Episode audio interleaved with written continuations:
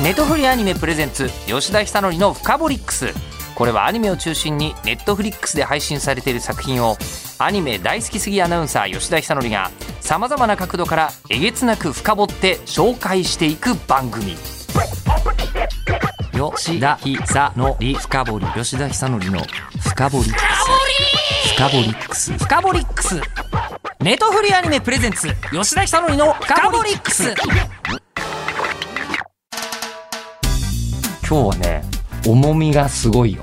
ネットフリアニメプレゼンツ吉田久典の深掘りックステルマエロマエノバエ特集ゲストご登場いただきたいと思います。まずはこの方ルシウス役の津田健次郎さんです。どうも津田健次郎です。よろしくお願いします。津田さんは今、はい。あの何本アニメに出ていらっしゃるんだろうというぐらいいやいやいやネットフリックスつけるともうずっと津田さんの声を聞かせていただいているお世話になっております。感じでございます。ありがとうございます。見た感じもめちゃめちゃ今日も、えー渋。いいやいや。い。さすが。という津田さんでございますが、はい。はい。えーアニメ洋画吹き替えナレーターなどの声優業舞台や映像の俳優業を中心に最近ではですね映像監督作品プロデュースなど幅広く活動されている津田健次郎さん。はい。で今回はですねテルマエ・ロマエ・ノバエでルシウス役を演じていらっしゃいます、はい。ルシウス役ですがそして、今日なんですが、はい。もう一方。はいすごい方にお越しいただいております、はい。古代ローマ史が専門の東京大学名誉教授本村良二先生です。どうも本田です。あの大学を辞めて大したことしてないんですけれども、いやいやいやいやいやあのなんかお役に立てばと思って出ました。はい。ありがとうございます。なんですかね。ザ大学教授っていう、はいはい風格が。楽しみでございます。そうですね。しかもですね、はい。あのご紹介させていただきますと、本村先生は1947年熊本生まれ。定年まで東京大学で教授を務められまして現在は執筆を中心に活動をされていらっしゃいます。ローマ史や世界史に関する著書も数多く薄闇のローマ世界でサントリー学芸賞馬の世界史で JRA 賞馬事文化賞一連の業績で地中海学会賞を受賞されていらっしゃいますでテルマエロ前の山崎まりさんとの対談も数多く最近では「テルマエと浮世風呂古代ローマと大江戸日本の比較史」という本を NHK 出版新書から出されているとあいうことでございます。賞を買い取られてらっしゃるすごい。津田さんとはい。本村先生は初めて、あ初めてですよね。ござい。ますえよろしくお願いします。こちらこそ。あのまあ、テルマエロマエって今までにも映像作品が、はい。まあ、そうですね。それぞれね実写もありましたしアニメもありました。た。はい。ことなんですが、まあ、津田さんもあのこう参考にするためにちょっとご覧になったりとかはして？ああの見なかったです。あ見なかった。やっぱ引っ張られたらあなるほど。と思ってはい。全く新しいものにしたそうですね。自分なりのというふうには思ってたんではい。ちなみにあの本村先生がアニメをご覧になってらっしゃるところはちょっと想像つかないんでけど。ですすね。そんなことないですよ。ごご覧になってるんですか？今度のやつはまだ見てませんけれども、完成、はい。これからですかね、ええ。今回ね漫画そのものは僕はもう小学生の時何千冊読んだかわかんないぐらい。そうなんですか？結構漫画お好きなんですか？さ好きでしたね。ああそうですかえー中学生になったらパタってやめましたけどね、なんかね。でそうするとやっぱり中学生ぐらいになると、こう興味がもっと本格的なものに移っていったってことなんですか？そうなんですね。きっと文字の方に移っていったんだと思いますけどね。中中学生の頃って本村先生どんな本読んでらっしゃったんですか？いや大したことないですよ本当に。それこそ谷崎潤一郎とか三島由紀夫とかねああいう人たちがもうね。風格がもう全然違う。さすが。あそれからまあ、はい。外国でしたらねトルストイとかドストエフスキーとかねそのでももう高校になってからの方が主ですけれどもね、はい。え。学者さんになられる方はもうそこは違う感じがしますね。まあねええ。中学からですからね。はいでそれであのこう古代ローマというところが先生のこうまあ一つのテーマになられてるわけですよね。ええええ。このテーマっていうのはどこで選定されたというか。きっとね、一番元に遡ると僕あの映画の「ベンハー」を見たのがすごく影響してんじゃないかと思ってね。はあ。戦車競争があったりとかね、はいはい。あれが一つベースにあってそれからもう人間だからやっぱり誰だってこう自分の時代に興味があるわけですよ。はい。本当にだから大学生の時に興味として僕はそのやっぱり近代社会っていう近代資本主義とかねそういうことに興味があってそれを調べていった時にねこれはあのみんなふ普通のやり方ややるよりも古代と比較したらどうなるのか古代にもやっぱり基本主義的なものがあるんですよ。それがなぜこう近代みたいにならなかったのかっていうことを少し調べようと思ってはい。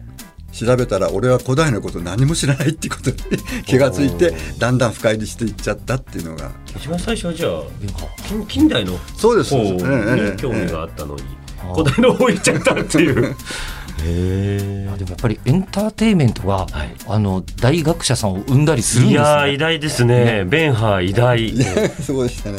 そうですね。ね津田さんはこう映画お好きで、はいそこからねね。プロの役者さんになられるって、これもエンターテインメントの世界からエンターテインメントすごくわかりますけど、やっぱりエンターテインメント重要ですよね。重要ですね。そうですね。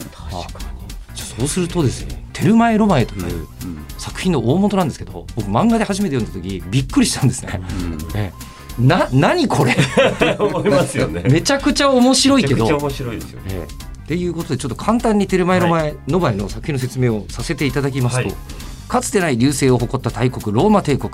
でこの国の繁栄を支えたローマ人にとって浴場、まあ、お風呂のね、えーまあ、入浴をする場所としての浴場イコールテルマエは生活に欠かせない存在だった。浴場技師の祖父と父を持ち自身も浴場技師となったルシウスしかし設計のアイデアが古いと事務所をクビになり浴場技師としての窮地に立たされていた。ある日公衆浴場の大きな排水溝に吸い込まれそうになり急流に流されながらたどり着いた先はなんと現代日本の銭湯。タイムスリップしたと知らないルシウスは壁画のペンキ絵やフルーツ牛乳などの銭湯文化に感動。そこで知った快適な入浴のためのアイテムを次々とローマに持ち帰り人気の浴場技師になっていくという。はい。これちゃんと本村先生のご説明をさせていただいた後にこの説明すると おなん同じトーンで何言ってるの？っていういやそうですよね。気になるかもしれないんですけどあのこの「テルマエ・ロマエ」って先生はやっぱり一番初め漫画で読まれたんでええそうですね。おえその一番初めの感想っていかがえいや非常にやっぱりね、まあ、あの斬新で。斬新。だっていうか僕はもともとなんかその本にもしましたけども、江戸と古代ローマっていうのは非常に似てるなって思ってたんですよ。ずいぶん前から思ってたんですその「テルマエ・ロマエ」の前から。前からそう思ってたはいだからもう漫画見た時あ僕と近いことを考えた人がいるっていうような感じでありましたねなんかねそれ多分あの日本中というか世界中の感想で、本村先生だけの感想の可能性がありますね。ね。他のな人かなか近いと思わないですよ それは。原作読まれた時はそうですね原作読んだ時びっくりしました本当おもろと思って。おおもろいですよね。はいもう単まず純におもろい。ええまずただでもあのえっとすごくその知識に裏打ちされたというはいはいはい。かそこら辺がものすごくしっかりしてるじゃないですか。うん。だからただのギャグ漫画じゃないというかものすごくその文化に対するリスペクトの上にあのギャグが成り立ってるっていうこの辺のバランスがすごい面白いなと思いましたね。実際にね山崎先生僕、はい対談というかお話聞かせていただいたことありますけど、はい。ね本当にイタリア住んだりポルトガル住んだり、シリア住んだりとか、うん。ね日本のこうジャーナリストでもこんな知見広い人いないんじゃないかという。そうですね。あ本当にあの現場を見てるっていうかねそれから生活してるじゃないかいろんなところで、はいはい。あれは僕なんかもちろん毎年あのヨーロッパ行ってますけども、結局12か月滞在してねその大半はまたデスクワークなわけですよ。はい。だからその生活の実感っていうのがねやっぱり丸さんの場合は豊かだしそれからやっぱりこう僕なんかにないようなこう迫力がねそれやっぱり実持ってるっていうのがすごく思いますねなんかでね。あー確かに日差しの実感とかがちょっとある感じですね確かに確かに。日本とイタリアの日差しは違うんだろう。行ったことないけどみたいな気持ちはあるんですけどあのその、まあ、本村先生と山崎さんが同じく日本のこう、まあ、風呂文化っていうところに山崎さんはい振られてますけど、はい。古代ローマと江戸時代の日本がこう似てらっしゃるんじゃないかと、うん。本村先生が思われたのはどんな経緯でそうそうですね。だからいろいろそれありますけどおふお風呂もそうですけどね、はい。それからやっぱり水の清潔感とかね、はそれからもう一つはねやはりあの読み書き能力がやっぱりすごく高いんですよ。ああそうなんですかローマとそれから江戸も寺子屋なんかあって、はいはいはい。特に後期になるとねはい。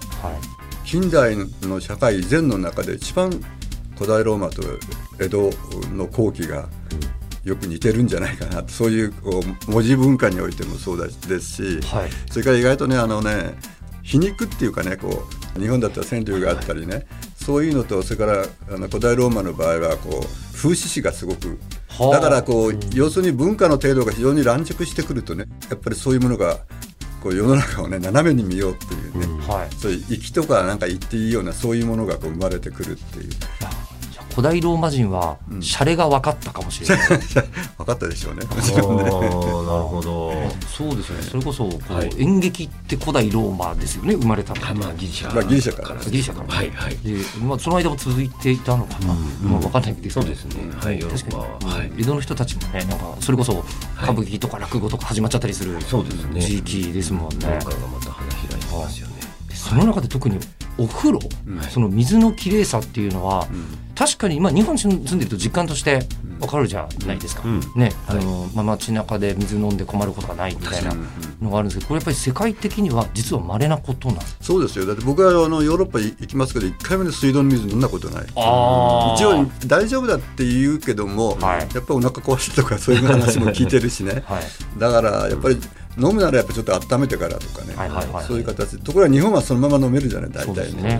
ええ。そこにまあ一つの水のきれいさがあるんだろうけど、それからそういうものを確保しようとするね、あが確保しようとする、ん、例えばあ18世紀なんかでヨーロッパの水準で見てもね、はいはい。水なんかパリだったらセヌ川の上流から持ってくるとかね、ロンドンだったらテムズ川の上流から持ってくる、その程度ですよ。はい。ところがローマはまあご存知のように水道橋を作ったりとか、はいそれから日本でも玉川上水とかねあの、あっちの方からこう持ってくるわけで羽村の方から持ってくるっていうね、はい。あれがねやっぱりできたのはローマと江戸の日本だけじゃないかな、そういうものに対するこだわりっていうのかな、そういうのがあったように思いますね。綺麗な水というものに対するなんて言うんでしょう文化的なフェティッシュみたいなのがあったの？そうだそうだと思いますね。ええ。やっぱりじゃあローマの古代のうん。そのこう文献とかにはあの水についての記述が残ってたりえいやそれはもちろんあのそうなんいっぱいあります。いっぱいあるんですね。ね。それで水がどれくらい量があってね引かれてくると大体そのどれくらいの量になるかってことが分かってるわけですよ。ちょっとで今でもあのトレビの泉なんかのねはい。水はその古代の水道橋を使ってあのあれを修復して流してるんです。あそうなんですか？そうですよ。いまだに同じものの修復が修復やだからそういうふうにしてねやるとねその当時の学者がどれくらいの水源でどれくらいの水が流れてるってどうも少ないって言うんです。流れてくる量が。だから盗まれてるわけねはなるほどみんながどっかでこう途中で。なる。ほど。あそうするとねでもねそれをね取り締まるとねじゃあ途中の人たち俺たちはどうやって水を確保すればいい？だから野放しにしてるわけある程度は。おおらかな。よっぽ,、うん、よほどひどくない限りはね、はい。はい少しぐらいいいだろうっていう感じでやってるっていうのがある,、あるくらいなんですよね。いいな。いいですね。そういう水に対するはい。はい。センスが似ていたっていう。ですね。ヨーロッパの他の地域だとそれこそホテル泊まってもなんか全然こうシャワーがジャージャー出てこないとか、ありますね。浴槽がないとかも当たり前なので、うん。どんなこんな高級ホテルなのにみたいな、そういう意味ではねやっぱ全然その感覚が違うというか。日本だとね一人暮らしの大学生でもシャワーの出が悪いとか気にしますもんね気にしますね。しますよね。はい、でちゃんと浴槽入ってね、お風呂入ってるとか。うん。もうみんなもうユニットバスじゃなくてやっぱり別じゃないとみたいな。もうね風呂トイレ別っていうのはやっぱね大学生の夢ですから。はい。でそして、はい。あの日本の場合だともう一つ温泉ってあるじゃないですか。はい。はい。確かにもう自然に、まあ、多少ハイキングしてみると、山の上になんかここ入れそうじゃないみたいな、はい。あったかいお湯が沸いてるよねみたいなのが、たまにあったりするぐらいですから、まあ、それをちゃんと管理して営業してる方もいっぱいいらっしゃる。当然そうだのは実感としてわかりますが、はい。ローマって温泉っていうものもあったんですか、いやもちろんありますよ。もちろんある。ええええ。そもそもあれですからね浴場のバースっていうのもイギリスの中の一つの今は都市の名前でですね。えあお風呂っていう都市の名前があるんですいやかイギリスにもともとそのローマ人がそこにお風呂を作っててはい。でそれなりのこうやっぱり水が水っていうかお湯みたいなのが湧いてくるんですよ。はは今行ってもねちょっとボコボコボコボコやってますけれども、ああるんですか？あるんです。それからナポリ周辺、まあ、ポンペイなんか近くはい。のナポリ周辺でもありますし、僕が直接手を浸したのはサルデニア島にねはい。お風呂の遺跡の跡があってそこでお湯が出てるって。まだ沸いてるんですか？いてるわけです。はい。で手さらしたら多分50度ぐらいあった。おおかなり熱い。はそれやっぱり火山がそうですねやっぱり、どっかでそれがつながってるんだと思う。んなるほど。じゃあそうすると、イタリア以外ってあんまりヨーロッパで火山って話聞かない気がしますよね。なんとなくフランスとかドイツとかってあんのかなみたいな。感じがしますけどそうするとやっぱりフランスとかドイツではお風呂文化っていうのはなんか古代ゲルマン人が入ってたかって言われると あんま入ってなかったようなイメージは、しますよね。まあ、ありますよね。ね。温泉が湧いてねっていう感じ。はありますよね。手の前の前でもあるんじゃないですか？あのなんかバンドがお風呂に入ってそのあはいはいはいガスなんてシーンがね。はい。このアニメであるかどありうかますありますあり知らないけどます。ああ言っちゃった。らいいのかな？あ大丈夫みたいです。確かにね 皇帝がどこかに戦争に行って一番初めに風呂作るっていうはい。話出てきますもんね。出てきます。はい。えこれ実際にこれ記録に残ってる？んいっぱい残ってるんです。いっぱい残ってるんですか？バーデンっていう、はい。ドイツの都市もねバーデンバーデンってとこがあって、はい保養地として有名なとこですそのバーデンもお風呂ってっていう意味ですからもとも。といやそうなんです。よ。です。もうバババ B, B で始まる。はいはい。だから本当にあのそういう意味でそのたんびにそういうものをこう開発しようっていう意思はローマ人の中非常に強かった、はだからこの温泉や浴場がね結局ね医者いらずにするっていうぐらいあはいの言葉があるんですよ、までも本当にお医者様でも草津の湯でも同じような言葉がそうもうローマ時代にはあるんですよ。あそうなんですか？ことわざみたいなうん。ものなんですか？だからそれくらいねやっぱりローマ人はその浴場は愛着を持ってた、なかなかね本当にね。当時っていうつまりお湯で体直すって考え方がもうそもそもあったっていうことですもんね。そうですね。当時からうん、その当時。だからまあ皇帝たちもねだ大体そういうところを中心に回ったりするんですよ。え？ああそうですか。攻めるときに。ハドリアヌスなんかも、ハドリアヌスはもう本当に知性の半分ぐらいは外地を回ってるわけですよ、手の前の、そういうところではね彼もおそらく温泉のあるところあたりをねやっぱりかなり回ったんじゃないかなとは思いますけれども皇帝 温泉ライターみたいな。温泉巡りしてるみたいな、そういう人生になってる。いやでもなんか聞いてると、はい。確かにあの何にもまだエネルギーとかがないところで想像すると、あんまり水も良くない少ないところで、その少ない水をこんなに集めて、火焚いて、沸かしてそれに浸かろうっていう発想はあんまり出てこない感じがしますね。まあそうですよね。何のためにそんな大変なことするんだよって言いそうだけどもともと火山があって、はい。なんかお湯が沸いているローマとか日本みたいなところだと、一回ちょっとこれ使ってみようかなみたいな、で使ってみるとめちゃくちゃ気持ちよくない？みたいなことが自然の成り行きなのかもですよね気持ちはわかりますよね。わかりますわかります。いやでそれで、はい。えじゃあお風呂についての,、はい。あのこう文化というのがあってやっぱり古代ローマの人は書き残していいらっしゃるんですか？お風呂についてお風呂について。いやそれは断片的ですけどね。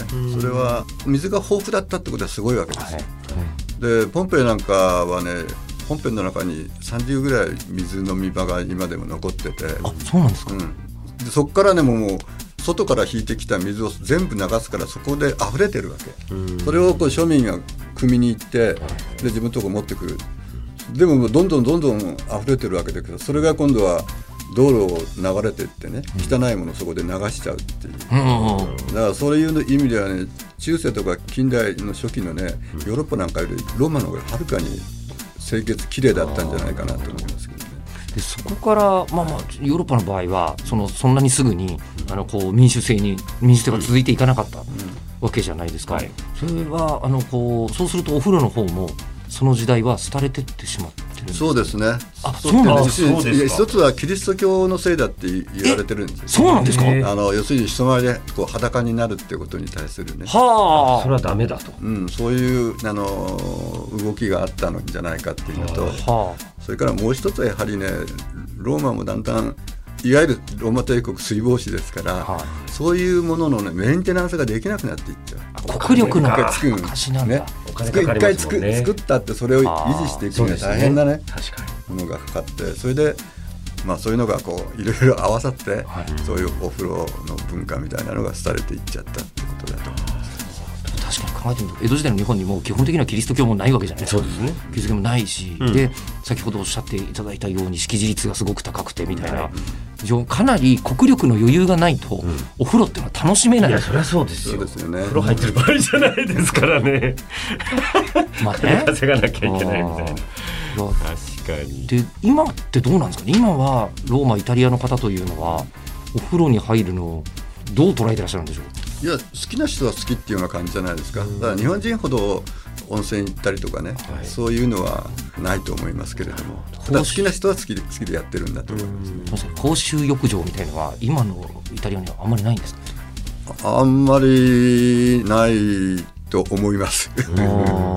そこら辺山さんがあ山崎さんの方がね詳しいそうですね。生活現地を知ってる。はいはいはい。いやでも日本はね、今でもちょっと行こうかなって思ったら、まあ大体普通に行ける範囲にありますもんね。絶対ありますよ。ね、お風呂、まあ最近サウナって言い方しますけど、あれお風呂だしね。そうですね。行こうもともとね。まあでも確かに海外の人の今の日本に来た時の反応を見ると、やっぱり珍しいんだなって思いますよね。うん日本人からすると普通にお風呂屋さん、大浴場、それぞれ当たり前だけど、はいね、みんなもねいっぱいありますし。そうですよねんみんな喜んでもう外国のあ僕ら僕らよく外国の学者なんかを呼ぶことがあるんですけどもね、はいでもやっぱりねそうするとね年配の方はねあんまり抵抗なく入ってるみたい温泉に。あ、そうなんですか？うんもう私の裸見られたってどうってことないわってやっぱりそこなんですね。やっぱ裸を見る見られるっていうのねが恥ずかしさがあるのかね。あはあなるほど。いやでもね、はいそうやって考えてみるとかなり特殊なことなんですねお風呂って人類史上でも。そうですよだと思いますよ本当に僕らにとってはなんかね当たり前な感じで残っちゃってるけど確かに。そこにこう焦点を当てて作ったテルマエロマエってすごいエンターテインメントだなって改めて思いますけどそこで面白いのが、はい。お風呂がテーマ面白いじゃないですか。お風呂がテーマってなった時に今度主人公誰っていううん。時に、お風呂を設計する人っていう設定が、すからね。すごいなと思ったんですけど僕テルマエロマエ読むまで、えっと、なんかローマの人がお風呂入ってた感というのは、うん。なんとなく知ってますけど、はい。それを作った人がいるっていうところまで想像が及んだことなかったんですけどこれどうなんでしょう？ルシウスみたいな浴場設計技師というのは文献とかに残ってたりするんでしょうか？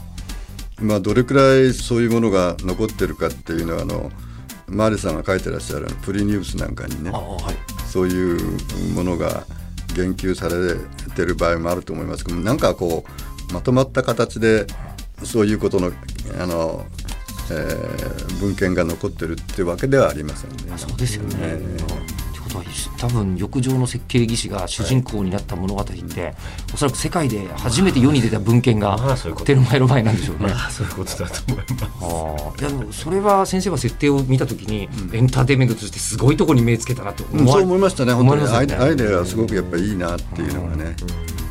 あーいやーですしこの今回の「テルマエロマエの場合だと、はい。どんどんそのこうなんですかお風呂のメンテナンスとかいろんなことをこう考える人として、ルシウスが悩み続けるそうですね。ルシウスは悩みの男ですから、ねはい。であの今回あの、テルマエロマエの場合ん僕ちょこっと見せていただいたあありがとうございます。のですが、はい。えーラテン語喋ってませんか津田さん。そうなんですよ。喋ってるんですよ。ですよね正直大変でした。いやそうですよね。はいあの文章でまず、はいあの紙をいただいて、ではいそこにこうラテン語が書いてあってそこにカタカナであのこんな感じの読みみたいなのを振っていただいてるんですよ、文字の露天語も書いてあるんですね。書いてあります、あれ先生もこうそうですね。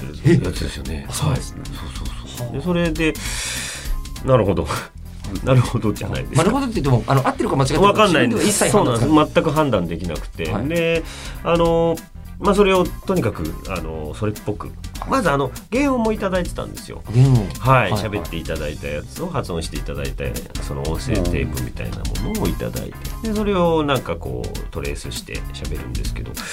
あの芝居に落とし込んでいくときにどこを強調お日本語だとここの部分を強調したいんだけどこれどこを強調すればいいのかさえ分かんなくて。私が風呂に入るっていうのか私が風呂に入るっていうのか全然違いますもんね。そうなんです。でそれがすごい大変で。それであのその発声のあの先生に最終的には俺ごめんなさい本当わかんないってなっちゃって、まあまあそれはまあしょうがない。一回チャレンジしたんですよ。はい。でチャレンジしたんだけどもあこれ結構やっぱた大変かもってなってスタッフさんと話して、はい。でとりあえず全部一回後に回しましょう。っていうことになってでもうあのラテン古代ラテン語でみたいなのを作って、うんで最終的最後にバーっこのラテン語の大元を、はいテルマエロマエの場合で監修してくださってるのは本村先生がはいやってくださってるという。ねえまああありがとうのございます。ちょっと作文しただけですけども、あいやいやいやいやいや。のまああの帳簿員とか普通そういうのが非常に難しいんですよ。そんなの文字では書いてありませんからね。はで場所によってこ長くなったり短く同じ単語でもそういうことがあるんですからね、そういうのやっぱりちょっと、あのー調べたりするのがちょっと大変でしたけれども、だって今喋れて喋バチカンでは若干喋られてるって言われ言われてますけれども、そういう人はいないわけですよ基本的に。母語として。古代、古代ラテン語ですかね、うん、だからみんなね、あのあれですよ、英語国民は英語なりの読み方をするとね、例えばキケロっていう人が、だって結局、それはシセロになってるし、あーなるほど。うん。そういうふうに、もう自分たちの国の言語化した形のラテン語をね、読んでたりするわけですね。だからあのそれぞれドイツ語、フランス語、英語、そんな言葉で読みますけれども、あの日本人のあの使うラテン語が一番古代ローマ人に近い 近いんじゃないかっていうなるほど噂もあるぐらいなんですけどなるほね。どじゃあもしかしたら今津田さんがあのとも近い男かもしれないですね現存している人類はいで一番正しいラテン語を喋ってる可能性が可能性はありますね。可能性ははい。で僕の中で一番やっぱね あの本当に助かったのが正解を基本的には誰もわからない。そうそうですよ。っていうところなので どんな間違ってたとしても僕のは正解は正解なんですよ。もしねあの何か文句言うとしたらタイムスリップしてきたルシウス・グレーそうですね。タイムスリップした人に言われれば、そうですね。って言いますけど、はい。基本的にはあのそれがすごくほっとしました。まあでも役者さんとしてはでもちょっといいですよね、こうなんかあの存在しなかったはずの、はい。ある意味フィクションを全力で演じきるっていうあ確かに確かに。快感の、そうですね。もしかしたら極みかもしれないですよね。確かに。はい。でこのラテン語で、あの当時やっぱり古代ローマの浴場技師とか喋っていたんいやですかね。それはもちろんみんな基本的にはローマ人はまあラテン語を喋ります喋るんですね。そのこうあのローマ人の,、あの言葉をあの、まあ、今当然ですけど録音も何も残ってないわけじゃないですか。っていうのってもうどう想像して勉強されるんですか、いや文献は残ってますからね。はいはい。だから文献もたくさんいろんなところに、あの残ってそれから本として刊行されてるわけだから、あの読むことは別に勉強さえすればなんとかできるということなまあ、んですけど、勉強さえすればですけど。発音に関してもやっぱそういうこういう発音をしてたんだよみたいな。そう。いう部うん、だからそれははねやっぱり文法学者の中に言言ってる人もいるけどやっぱりちょっとね時代やね地域によって違うんですよ。で今では今でも言ったようにそれ英語とフランス語でやっぱり違ったりしてね、なるほど。もうやっぱり方言とかなんかいっぱいありますよ。うん。諸説諸説ありみたいなそう。そうなんですよねですよね逆にこう放送の人間から言うと、放送というものが誕生するまで日本語ってバラバラだったんですよ。確かに。そうですよね。ね。そうですよ日本ね中で全然違う言葉喋ってて当たり前だから当然放送なんかよりはるか昔の時代の言語なんて、多分村々で違うこと喋ってたんだろうなそうですよね。ローカルルールだらけだってことですもんね。思うんですよ。だからもしかしたらルシウスのは、い、やあれローマだとは言わないんだけどローマの隣村ではあの言い方なんだよねいみたいな。ね逃げ道はいっぱいあるかもしれない。だったかもしれない。とかもしれない。そういうところにも本気で取り組んでいるがゆえのテルマエロマエ、はい。えーそしてノバエの面白さ、そうですね。えーだと思うのですが、えあのこれからあの、まあ、テルマエロマエノバエ、まあ、ネットフリックスで公開に3月28日からなるわけですけど、あの本村先生がここ見たら面白いよって思うようなポンイントっていうのが、確かに。えーちょっと聞いてみたいそうですね。なと思うんですけど、えハドリアヌス帝って、まあ、マリさんがハドリアヌス帝大変好きなあの皇帝らしくて。ー推し皇帝がいるって素晴らしいですね。推し皇帝ハドリアヌスです。ねやっぱりハドリアヌスっていう人の、あのーまあなんていうか知知能とか知力というかね。それから人格とか。それとこのややっぱりこのルシウスのこの絡みみたいなのが、うん。まあ、僕らみたいなハドリアヌスのことなんかは随分分かることがあるわけですよね。でもルシウスのことなんか記録がないわけですから、それと絡みながらこうやってるっていうところをあのよく見ると面白いんじゃないかなと思いますけどね。言われてみると確かハドリアヌス帝ってあれパックス・ロマーナと言われる、あのこうめちゃめちゃ人類史上成功した、うん。こう時代パパックス、アメリカとかパックス、ね日本に勝ってバブルまでのことを言う人もいたりするんですけどその文化ってここまで文明でちゃんと極めるとこんなに幸せな世界がちゃんと訪れるんだよっていう、それはもしかして進歩したからじゃなくて、人の気の持ちようじゃないみたいなことって、あの古代ローマの時代で実現してんだから思うような作品なのかなと、今お話聞いてて思ったんですよね。でもだから逆に言うと、なんとなく右肩上がりで幸せになってきそうだけど、ちょっと気を抜くとやばいんじゃないっていう警告でもそうですよね。返すとあるのかもしれないですね、まああの人類史を見るとね、はい結局ねある程度こう豊かになった後にみんな堕落していっちゃうんだよね。ここに成功したのあのなんとか民族や国家はないんですよ。永続させたことがまだなないい。ない。ないそりゃそうですよ。ね。ん。ずっと必ずどっかであるっていう。でこのハドリアヌスもすごい人ですけども、ハドリアヌスの次の皇帝にね、あのアントニウス・ピウスっていう方がいらっしゃる。4人目の皇帝です、この人はね僕はハドリアヌス以上に非常に温厚でねそれから要するにアントニウス・ピウス帝の時代は歴史が何もなかったっていうんですよ。つまり何も起こらなかったってことはある意味では一番素晴らしいわけです確かに。戦争なんて全然してないしみしてなな。いし23年ぐらいの間そういう時代が続いてね、素晴らしい、まあ、その後マルクス・アウレリウスってまあ有名なね自世録を書いたあの皇帝の時代この人も非常に人間としては優れた人でしたけども時代としてはね、まあ、あの疫病が流行ったりとかねそれからあのゲルマ民族の侵入が厳しくなってきたりって、まあ、ある意味では彼は鉄人皇帝ではあるけれども非常にそのそういうことに煩わされたその前のそのアントニウス・ピウスっていう皇帝の27年間っていうのはねあまりみんな注目しないけども最もそのパクス・ロマーナのね、あの安定した時期だったんじゃないかなって思いますね。歴史上何も起きてない。ね。簡単に歴史が何もなかったつまらない。歴史の学ぶにはつまらないところだけどもでもそこに住んでいらっしゃった人たちにとってはとてもとてもすごい、ね、素敵なね素敵な時代だったってことですね。江戸時代もお風呂に入れてたわけですよね、はいはい。庶民までお風呂に入れてたって、もしかしたらそのなんか人類史のバロメーターってまあいろんなところではらかれると思うんですけど、はい。お風呂に入れてたらまず OK っていう、うんで逆に風呂に入る余裕がなくなってきたらやばいですこれはまずいんじゃないの？っていうふうに日本人だとちょっと時間としてありますよね、風呂に入れるほど入るちょっと時間もないぐらい忙しくなっちゃったみたいなことになるとちょっと危険だぞみたいになるんですけど。そうですねええ。もしかしたら広めるべきはお風呂かもしれない。世界中に。いや本当そうですね。人類が一回子供の頃にその気持ちよさを味わったら大人でちょっと今やばいなってこういうの分かるような気が。ねするんですよよかった。ね。俺あの朝晩2回浴槽に入ってまあすいやいや 素晴らしい。あの順調な順調な生活をよかったです。はい。ということで今日はですねネットフリックスで3月28日から全世界独占配信される「テルマエロマエのバエ」のお話をお伺いしました。